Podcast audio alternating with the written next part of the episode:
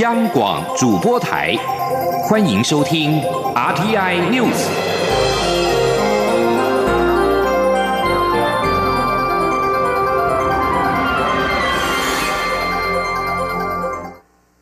各位好，我是主播王玉伟，欢迎收听这节央广主播台提供给您的 RTI News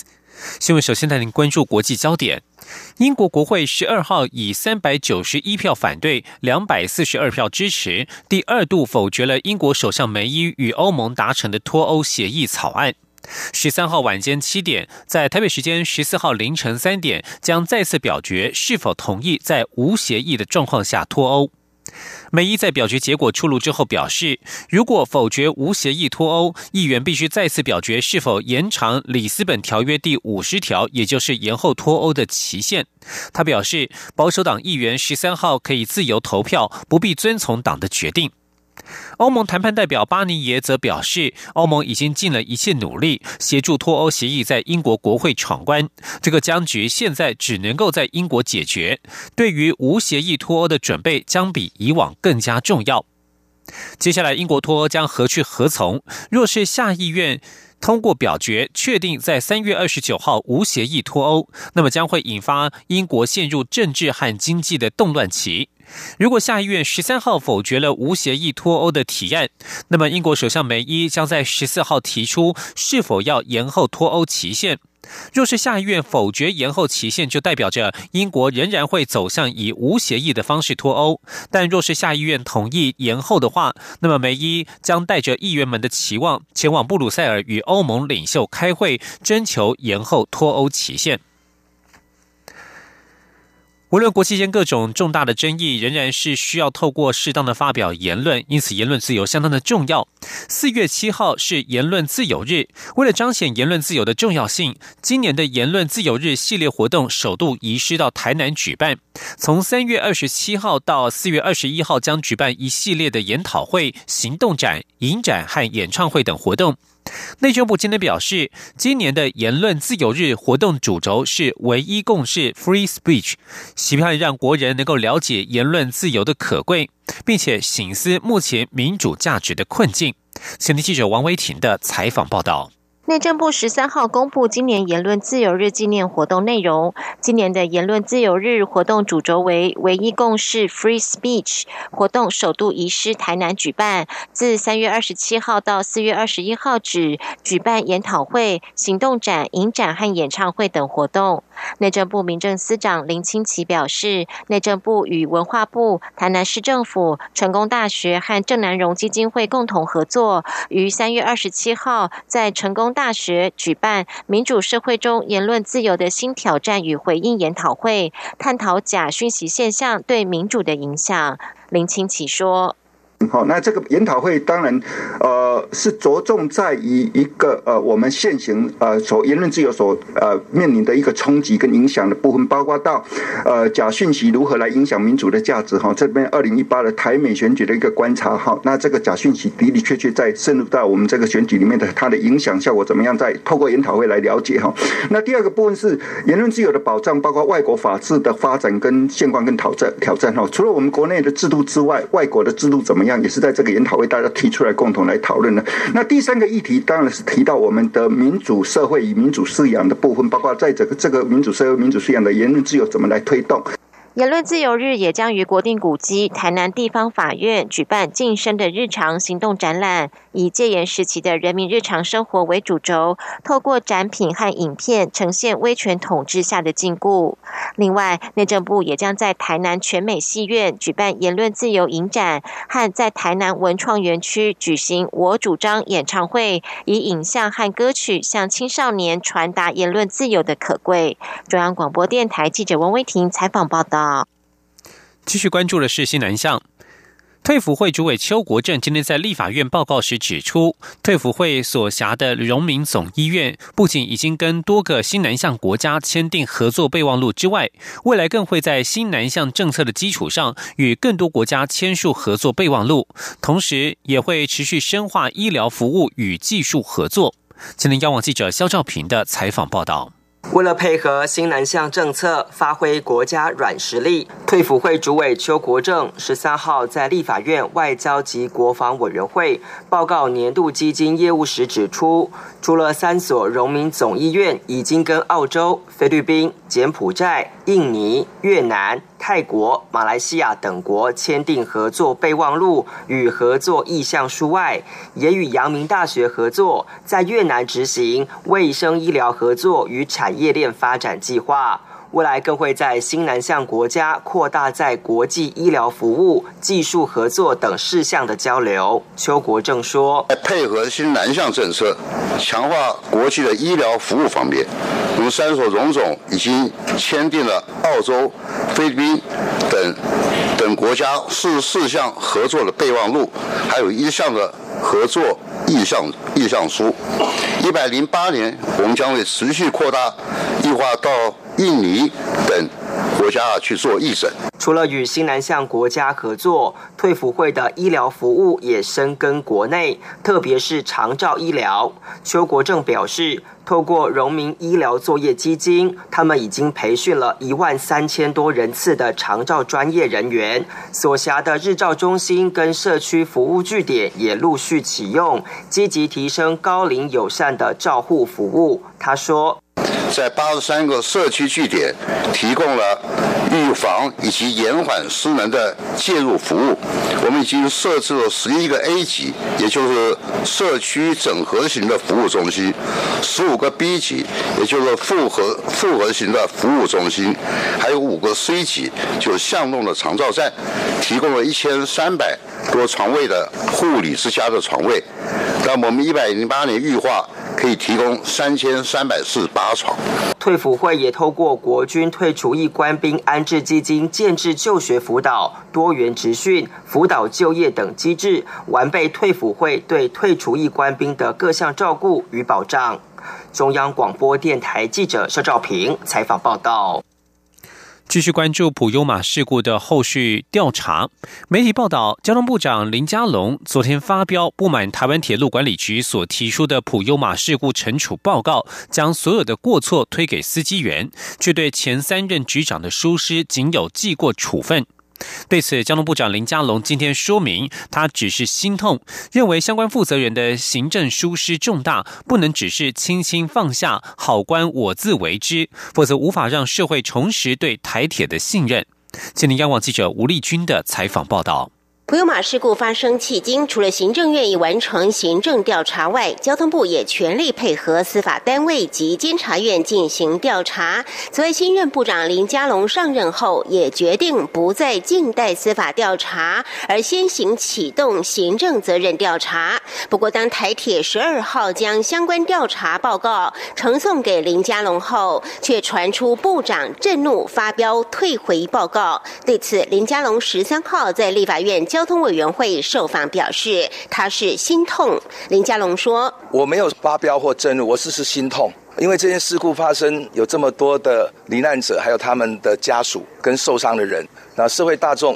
也啊非常的关注。但是既然要做这个责任的厘清，那相对的惩处，我们也应该反映出来。我相信这一个行政的疏失跟责任是相当大的，应该课予主管，特别是相关的负责人应该有的惩处。”不能够用“好官我自为之”这样的一种心态。重重拿起，轻轻放下。随后，林佳龙答询时更指出，整起普悠马事故从采购、验收到 ATP 防护系统和远端监控，几乎是从头到尾错到底。但列车上路这么多年，竟然无人发现。尤其负责采购的前任局长范植谷，从交通部次长退休后，还继续转任公股机构的动作，简直已经没有是非。林。林佳龙说：“现在反而代表交通部去担任中国验船中心的董事长，这个几乎是没有是非了嘛。”不过林佳龙也表示，公务员的惩处有一定的程序，范植股的任免也需经董事会程序，因此目前只能将报告退回，要求台铁重新检讨，希望台铁从透明化及责任开始，重新赢得社会的信任，并在此基础上推动一。系列的改革。中央广播电台记者吴丽君在台北采访报道。继续关注的是台湾的国境安全。内政部长徐国勇今天表示，包括美国、日本等国在机场与重要据点的警察都会配置冲锋枪。国际上反恐普遍都会使用冲锋枪。为了强化我国机场的反恐能量，内政部决定也配置冲锋枪给航警，警政署会尽快办理。今天央网记者刘品熙的采访报道。内政部预告修正各级警察机关学校武器弹药统筹调配办法，在冲锋枪配副单位增列航警局，预估最快五月底实施。内政部长徐国勇十三号在立法院内政委员会前受访表示。航警配置冲锋枪，主要是因为反恐。在美国、日本、菲律宾等国，他们的机场重要据点的警察都配有比手枪火力更大的武器，而台湾的机场有许多重要设施，因此内政部决定配置冲锋枪给航警。他说。所以在反恐的需要，因为我们的机场其实有很多重要的设施，哦，附近包括有油库啊等等啊这一些啊，其实都有这些设施。那这个配置这个冲锋枪是在国际上普遍上在反恐里面所需要的哈，所以我们都决定如此处理。至于何时开始实施，徐国勇说，冲锋枪的取得来源没有什么问题，军方都有相关武器，只是有些可能需要采购或是拨用，这交由警政署处理，应该蛮快就可以处理好。此外，根据媒体报道，有八名台湾里长担任中国大陆村委会以及社区执行主任。对此，徐国勇表示，这已经被认定属于违法，陆委会会按照程序约谈，给当事人澄清的机会。如果确定真有此事，就会开罚。陆委会也会继续调查，是否还有其他的村里长有类似行为。央广记者刘聘熙在台北的采访报道。即将将焦点转到伊索比亚的空难。伊索比亚航空公司一架波音七三七 MAX 八型客机坠毁，机上一百五十七人全部罹难，引发各界对这款飞机的安全疑虑。英国、德国和法国在十二号加入许多其他国家的行列，禁止该型飞机进出空域。英国民航局 CAA 在十二号宣布，决定禁止任何航空公司的波音七三七 MAX 型客机进出或飞越空域，以防万一。现在，法国、德国、爱尔兰、荷兰和奥地利等欧洲国家的民航当局也随后跟进。全球目前约有三百五十架七三七 MAX 八型客机仍在执勤，而包括了中国、印尼、南韩、新加坡等国，先前已经宣布停飞这型飞机。另外，有许多航空公司是自行停飞。不过，美国联邦航空总署 FAA 在十二号表示，暂时不会下令停飞同型机种，并且已经派员前往伊索比亚协助调查。消息人士指出，美国总统川普十二号与波音公司执行长米伦伯格通电话，讨论伊索比亚空难事件。在通话前，川普在推特上指出，飞机变得太过复杂，到了难以操作的地步。而米伦伯格则是在电话当中向川普保证，飞机是安全且可靠的。据关注的是美中贸易战。美国贸易代表莱特海泽十二号表示，他希望这是美国和中国在达成贸易协议之前的最后几个星期的谈判。达成协议将可使得美中这两个世界最大经济体缓和贸易战。不过，他也警告，问题仍未解决。莱特海泽表示，如果这些问题不以有利于美国的方式解决，双方不会达成协议。美国白宫发言人桑德斯十一号向记者表示。华府与北京当局目前仍在谈判，尚未敲定川习会的日期。白宫要求中国做出结构性的改革，包括如何对待美国智慧财产和强制在中国做生意的美国企业分享技术等等。尽管在稳定人民币汇率等议题上取得部分进展，但仍有许多症结点还是很难克服。另外，莱特海泽十二号表示，世界贸易组织 WTO 规则未与时俱进，尤其让中国自认为是开发中国家，实在相当荒谬，也是对 WTO 规则的一大嘲讽。他点特别点名了中国及印度，指责这两个国家未兑现加入世界贸易组织时所做的承诺。以上新闻由王玉伟编辑播报，谢谢收听。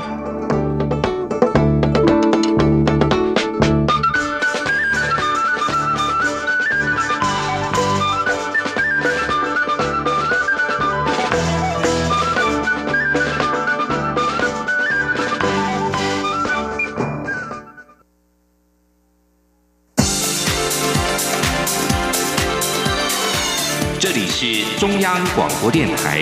台湾之音，欢迎继续收听新闻。欢迎继续收听新闻，我是陈怡君。先来关心台湾科技部今天最新宣布的研发成果。这是科技部研发成果萌芽计划在今天所发表的两项重要成果，包括中原大学团队所开发的血液灭白器，可以精准的滤除血液当中的白血球，大幅提高输血的安全。另外一项则是由中央大学所开发的快速食品过敏原检测套件，只要两分钟就可以精准的。检测食物过敏原含量，精准度媲美实验室仪器的等级。记者谢嘉欣的报道。科技部以研发成果萌芽计划来加速台湾的前瞻学研成果迈向商业化。近期再获两项重要成果，分别可提高民众在书写与食安两方面的安全。在输血时，若捐血者的白血球随着血液进入受血者体内，可能产生不同副作用并发症。这也使得欧洲、日本等超过二十国通过法案，要求输血时必须减除白血球。而中原大学薄膜技术研发中心主任张庸率领团队，开发出抛弃式的抗凝血型白血球减除过滤器，过滤速度较目前同类产品快四成，可有效去除百分。之九十九点九九的白血球达到用血安全。去年已取得美国 FDA 上市许可，国内方面预计今年第四季就可以上市。张庸说。最大特色是我们跨越其他大厂的技术封锁，我们用我们的独创的技术原理去走出其他路径，所以我们现在其实是应该全球第一个可以做出靠材料分子的设计就可以专利性的捕捉白血球，这样可以增加输血安全。所以我们现在做出来的过滤器比较其他三个大厂，我们做出来的过滤速度是最快的，一出效率也是最高的。另一项成果则是中央大学生医工程系助理教授黄真汉团队开发的食安新利器。快速食品过敏原检测套件，利用纳米特殊的单分子机制，两分钟就可以检测出食品中包含的麸质、花生、牛奶、鸡蛋等六大过敏源。不但省去传统加热萃取步骤，大幅减少检测时间，检测品质也媲美实验室规格，还结合了物联网，让使用者做记录。黄真汉说：“结合我们开发的那个读取装置，它有结合我们物联网功能。”可以做一些运动平台的一些记录跟分享动作，把原本只能在实验室做的事情推广到消费者的手上，就可以去做处理。那这样的话，你两分钟之内可以做检测的话，你才可以真实的去使用它。黄真汉指出，预计年底前成立公司，将检测产品推上市场。未来也将针对不同市场的需求设计不同产品，像是在欧美市场将推过敏源、环境荷尔蒙检测，在东南亚市场则会推农药检测。中央广播电台记者谢嘉欣采访报道。新闻焦点转到立法院，立法院内政委员会在今天排案审查灾害防救法修正草案。行政院版本增订，故意通报不实灾害讯息者，可处新台币三十万以上五十万以下的罚金；如果因此致人死亡，最高更可处无期徒刑。内政部长徐国勇表示，救灾时最怕出现假新闻，恐怕会影响救灾的绩效，也可能造成消防人员伤亡。相信国人会支持这项修法。记者刘品希的报道。立法院内政委员会十三号排定审查灾害防救法部分条文修正草案，邀请内政部长徐国勇列席备询。由于过去发生重大灾害时，曾经因为不实资讯影响救灾的情况，因此行政院所提的修法版本增订，明知为不实灾害讯息确认通报者，将处新台币三十万以上五十万以下罚金。如果散布不实灾害资讯或是谣言，导致损害。他人将处三年以下有期徒刑、拘役或科一百万以下罚金。如果因此导致人员伤亡，最高可处无期徒刑或是七年以上有期徒刑。徐国永会前受访时表示。在救灾时，最怕出现假新闻，不但会导致救灾绩效大打折扣，甚至无效，也可能造成消防人员的伤亡。因此，必须修法加以遏制。他说：“因为如果我们消防的人在救灾的时候，结果又有假新闻来释放出来。第一个可能会让救灾整个绩效就大打大打折扣，甚至变成无效，因为很可能他往那个假的地方去的话，结果那个地方没有灾害，而且假新闻也也可能会造成我们消防人员的伤亡。所以，我们为什么对这些啊在救灾时候的假新闻，我们必须予以遏制？徐国勇说：“他相信国人都会支持这项修法，这对于相关救灾人员也是一个保障。”央广七九刘聘熙在台北的采访报道。行政院去年推出了准公共化幼儿园政策，今年八月将扩大到六都全面实施，但是相关办法至今还没有公布。许多等着替孩子找幼儿园的父母感到相当着急，想提前替孩子卡位，却又不知从何选起。国民党立委李彦秀与家长呼吁政府应该尽速的拟定准公共化的政策细节，同时检讨已经施行的缺失，不要让家长无所适从。记者刘玉秋的报道。准公共化幼儿园政策去年上路后争议不断。行政院虽然打算将准公共化私幼扩大到六都实施，但是至今没有任何具体讯息。对此，国民党立委李彦秀、台北市议员张思刚十三号与育有即将满两岁的鸡蛋妈共同举行记者会，呼吁政府应尽速拟定符合六都的准公共化幼儿园政策细节。鸡蛋妈表示，她的女儿今年七月满两岁，可以就读幼儿园。因为设有两岁专班的公幼不多，势必只能寻求私幼就读。但是不少私幼会提前招生，她想事前做好功课，提前报名卡位，进而询问住家附近的幼儿园是否会加入准公共化。园方却都说对相关办法不清楚，让她不知道该如何选择，感到彷徨无助。鸡蛋妈说：“教育局给的。”答案也是说还没有确定的，他们也是很不清楚。那我们来想，那既然说今天政府已经有告知我们说，呃，他推出这个准公共化是想要减轻我们的负担，但是我们想要先做足功课。我们不知道说如何去寻找学校，那这部分的收费又该如何收费？那哪几间学校是有加入的公共化？这我们真的都不知道，导致说我们现在非常的彷徨无李彦秀则说，台北市有超过十万名五岁幼儿，但是包含公私立与非营利幼儿园的容纳幼儿数却不到七万人。在供不应求的现况下，如何制造诱因，使私立幼儿园愿意参加准公共化政策，以及让家长享有平价的教保服务，都是政府急需解决的地方。同时，李彦秀与张思刚呼吁政府，与其每年花大笔经费补助，不如将闲置的校园校舍、公共部门空间。活化，让每区至少有一个公托非盈利幼儿园，让更多家长有更充分的选择。中央广播电台记者刘玉秋采访报道。关心国际焦点，委内瑞拉面对经济困境和政局的动荡，连续多日的大停电更让全国运作陷入了瘫痪。在总统马杜洛把大停电归咎于美国之后，委内瑞拉政府十二号下令，美国外交人员必须在七十二小时之内离境。马杜洛指控美国总统川普发动网络破坏，导致委内瑞拉发生了史上最大规模且时间最久的停电。委内瑞拉是在与美国针对了维持两国外交利益部门的谈判破裂之后，下达了逐客令。至于美国国务院在十一号就已经宣布，将于本周之内撤回所有在委内瑞拉使馆的外交人员。国务院表示，这些人留在美国将成为美国政策的一种约束。在此同时，示威人士在美国首都卡拉卡斯东边的一个广场敲着锅碗瓢盆、狂按喇叭抗议，许多人挥舞着巨大的旗帜，要求马杜洛下台。委内瑞拉反对派领袖瓜伊多今天也誓言，非常快就会取代总统马杜洛的大位。在美国的支持之下，库德族部队正在逼近伊斯兰国在叙利亚东部的最后据点。十号一轮猛攻打得伊斯兰国伤亡惨重之后，在过去的二十四小时，已经有三千名伊斯兰国成员投降，伊斯兰国也濒临瓦解的边缘。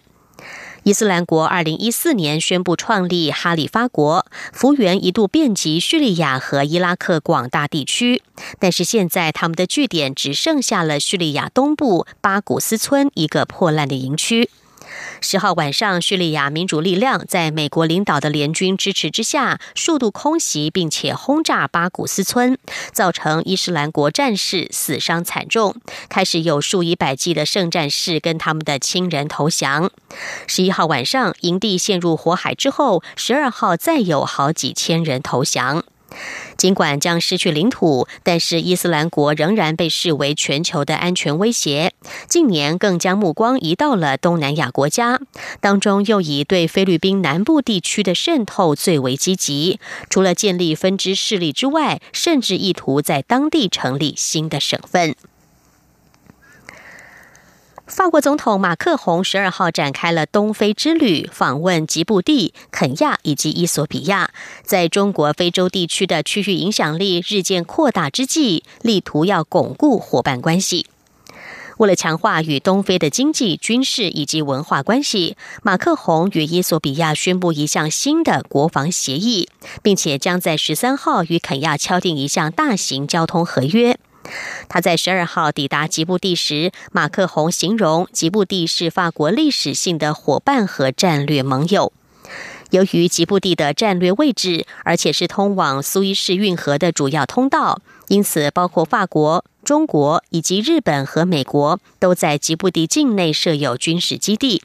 此外，吉布地具有在非洲之角的重要地理位置，也渴望成为重要的非洲地区贸易中心。两年前，吉布地就启用了最新而且最大的港口，而建设资金部分是来自中国。吉布地总统盖雷表示，希望要把吉布地建设为新杜拜。吉布地是中国“一带一路”基础建设倡议的重要据点，中国借此倡议对亚洲和非洲国家提供基础建设的贷款，但是被批评是以经济手段取得区域控制，造成相关国家陷入了债务陷阱。马克宏在十二号就暗批中国，表示法国不会利用国际投资来削弱伙伴的主权。马克宏警告，中国贷款附带的条件，长远来看可能是危险的。他还说，中国日益增强的经济影响力，可能对非洲国家的主权构成威胁。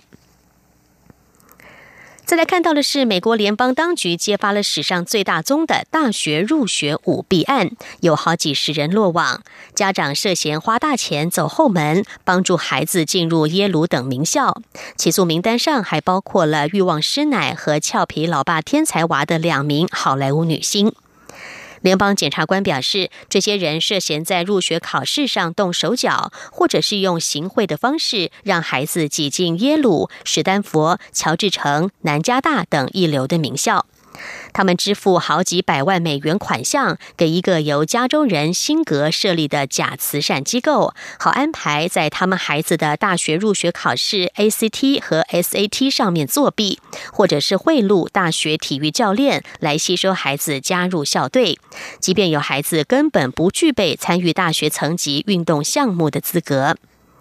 被起诉的包括好莱坞影星费里西蒂·和夫曼以及罗莉·洛林。被告据称，向辅导人员和其他人支付了几十万美元，确保孩子被大学名校录取。根据英国广播公司 BBC 的报道，澳洲最高阶的天主教官员枢机主教培尔被控性侵儿童，今天被澳洲墨尔本法院判处了六年徒刑。今年七十七岁的培尔曾经担任过梵蒂冈财务长，地位仅次于教宗以及教廷国务卿，是教廷的第三号人物。培尔被指控，在一九九六年到一九九七年于墨尔本担任枢机主教时，利用个人的权势，在圣派屈克大教堂的圣器收藏室内，对两名唱诗班的十三岁少年猥亵性侵，其中一名受害者已经在二零一四年去世。澳洲法院在二月二十六号裁定培尔有罪，这也是目前天主教会因为涉入性侵案而且被定罪的最高阶神职人员。以上 T N News 由陈怡君编辑播报，谢谢收听。更多的新闻，欢迎您上央广网站点选收听收看。我们的网址是 triple w 点 r t i 点 o r g 点 t w。这里是中央广播电台台湾之音。